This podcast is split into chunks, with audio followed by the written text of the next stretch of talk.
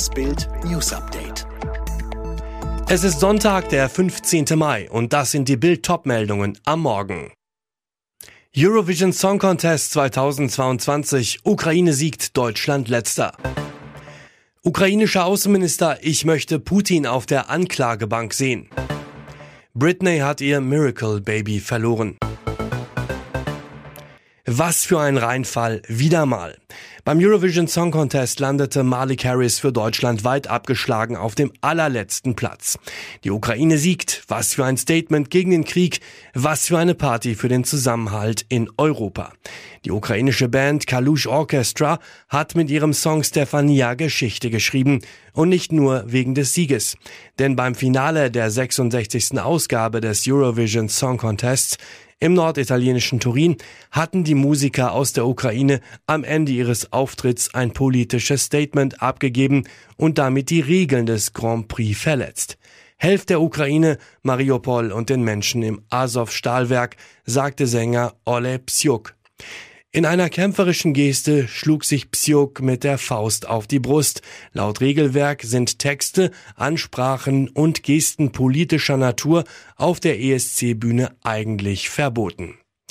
Die Moderatoren reagierten verblüfft und mit ernster Miene. Das Publikum bekundete der Ukraine derweil laut Solidarität.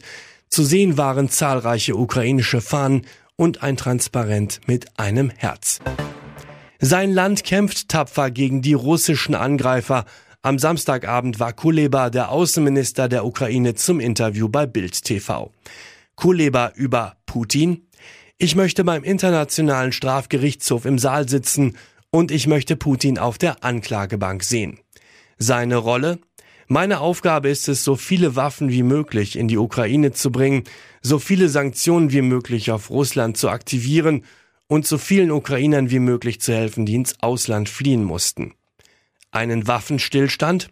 Es gibt nichts Schlechtes an einem Waffenstillstand, wenn er der erste Schritt hin zu einer Lösung wäre, wo das ukrainische Staatsgebiet befreit wird. Aber Kuliba lehnte einen von Russland diktierten Waffenstillstand ab. Wir werden uns nicht damit abfinden, dass es eine Teilabtrennung von Territorium gibt. Wir sind bereit für Diplomatie, aber wir werden es nicht zulassen, dass Diplomatie einfach unser Leiden verlängert und die nächste Phase des Krieges einfach nur vertagt. Amoklauf in den USA. In einem Supermarkt in Buffalo im Bundesstaat New York soll ein Mann mehrere Menschen erschossen haben. US-Medien berichten von mindestens zehn Toten. Der Mann habe seine Opfer mitunter gezielt mit Kopfschüssen hingerichtet. Mindestens drei weitere Menschen wurden bei der Wahnsinnstat verletzt. Zwei von ihnen schwer, wie die örtliche Polizei via Twitter mitteilte. Die Polizei konnte den Schützen Berichten zufolge festnehmen. Bilder im Netz zeigen einen weißen Mann in Tarnkleidung, der abgeführt wird. Der Amokläufer soll eine kugelsichere Weste sowie einen Helm getragen und mit einer halbautomatischen Waffe geschossen haben. Das Blutbad soll er zudem live im Netz gestreamt haben. Laut BNO News soll der Attentäter zuvor ein 106 Seiten langes Manifest im Internet veröffentlicht haben, in welchem er sich als Rassist bezeichnet habe. Der Supermarkt befindet sich in einer von mehrheitlich schwarzen Menschen bewohnten Gegend. Grauenhafter Leichenfund in einem Waldgebiet in der Nähe von Hamburg. Das Opfer ist eine Frau, 35 Jahre alt. Nach Bildinformationen wurde sie erwürgt. Die Mutter zweier Kinder, 11 und 13, soll von ihrem Freund, 31, umgebracht worden sein. Die Tat gestand der Killer gegenüber seiner Ex, welche die Polizei informierte. Der dringend tatverdächtige Mann wurde inzwischen verhaftet. Der Fundort bei Stelle im Landkreis Harburg in Niedersachsen südlich von Hamburg ist vermutlich nicht der Tatort. Die Polizei glaubt, dass die 35-Jährige im südlichen Hamburger Stadtgebiet getötet und ihre Leiche anschließend in dem Wald versteckt wurde. Streifenpolizisten hatten die Tote nach dem Hinweis am frühen Samstagmorgen gefunden. Die Staatsanwaltschaft ermittelt zu den weiteren Hintergründen der Tat. Eine Mordkommission wurde eingerichtet. Was für eine Tragödie. Erst vergangenes Jahr erlangte Britney Spears ihre Freiheit, heiratete ihren langjährigen Lebensgefährten Sam Ashgari. Zudem wurde Britney schwanger, doch jetzt die traurige Nachricht, sie habe das Kind verloren. Erst im April hatte Britney die Nachricht der Schwangerschaft verkündet. Weiter heißt es, das ist eine niederschmetternde Zeit für alle Eltern. Britney und Sam machen sich offenbar Vorwürfe, dass sie mit der Schwangerschaft überhaupt an die Öffentlichkeit gegangen sind. Vielleicht hätten wir mit der Verkündung etwas warten sollen, aber wir waren zu aufgeregt, die frohe Nachricht zu teilen.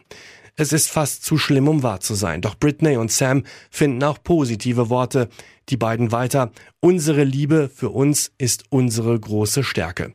Das Babymachen wollen sie auf keinen Fall aufgeben. Wir werden weitermachen und unsere schöne Familie erweitern. Wir sind dankbar für eure Unterstützung. In dieser schweren Zeit bitten wir um Privatsphäre. Sam und Britney. Stammplatz Königsklasse verteidigt. Leipzig qualifiziert sich am letzten Spieltag durch ein 1 zu 1 in Bielefeld erneut für die Champions League. Zum fünften Mal im sechsten Jahr seit dem Aufstieg 2016. Und das nach einer absoluten Horrorhinrunde, damals Platz 10. Dank Willi Orban, der in der 93. Minute den Ausgleich köpft und Trainer Domenico Tedesco. Der Coach übernahm im Dezember vom glücklosen Nagelsmann Nachfolger Jesse Marsch, führte Leipzig dank der besten Rückrunde der Vereinsgeschichte doch noch in die Königsklasse. Und Arminia steigt zum achten Mal in seiner Clubgeschichte ab und plant nun den nächsten Neuanfang. Anders als erwartet mit dabei Fabian Klos. Die Clublegende gab im Februar nach elf Jahren Arminia seinen Abschied aus Bielefeld bekannt. Freitag dann die Kehrtwende. Der Rekordtorschütze und Publikumsliebling verlängert doch nochmal um ein Jahr.